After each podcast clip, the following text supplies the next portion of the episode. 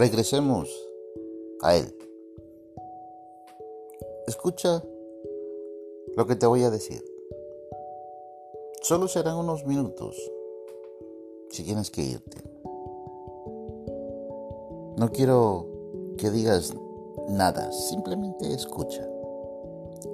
Y perdona si interrumpo algo importante. Hace más de dos mil años fue crucificado, su cuerpo escupido y ensangrentado. Llevó todas nuestras culpas sobre su costado para darnos la vida eterna como un regalo. Hoy surgen preguntas. ¿Por qué no lo escuchamos? ¿Por qué no lo miramos? ¿Por qué no lo abrazamos?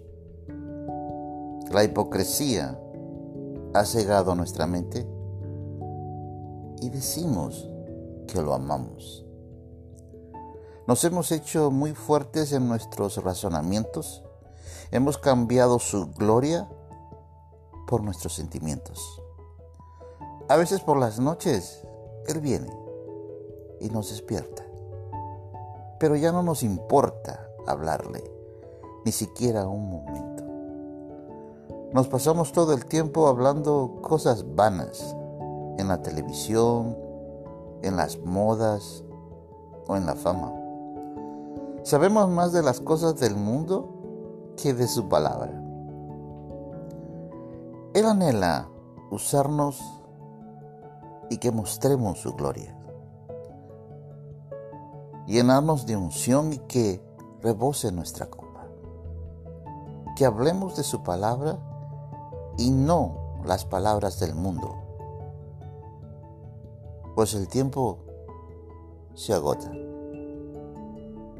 Ya no hay tiempo. Él nos dio una nueva vida.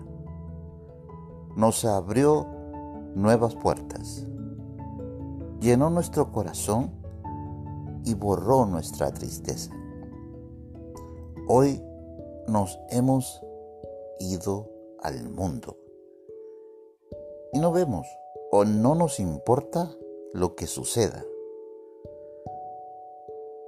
No podemos negar siempre, siempre, Dios estuvo con nosotros.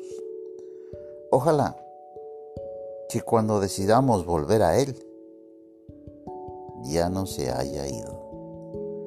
Entonces, será demasiado tarde y no podremos encontrarle.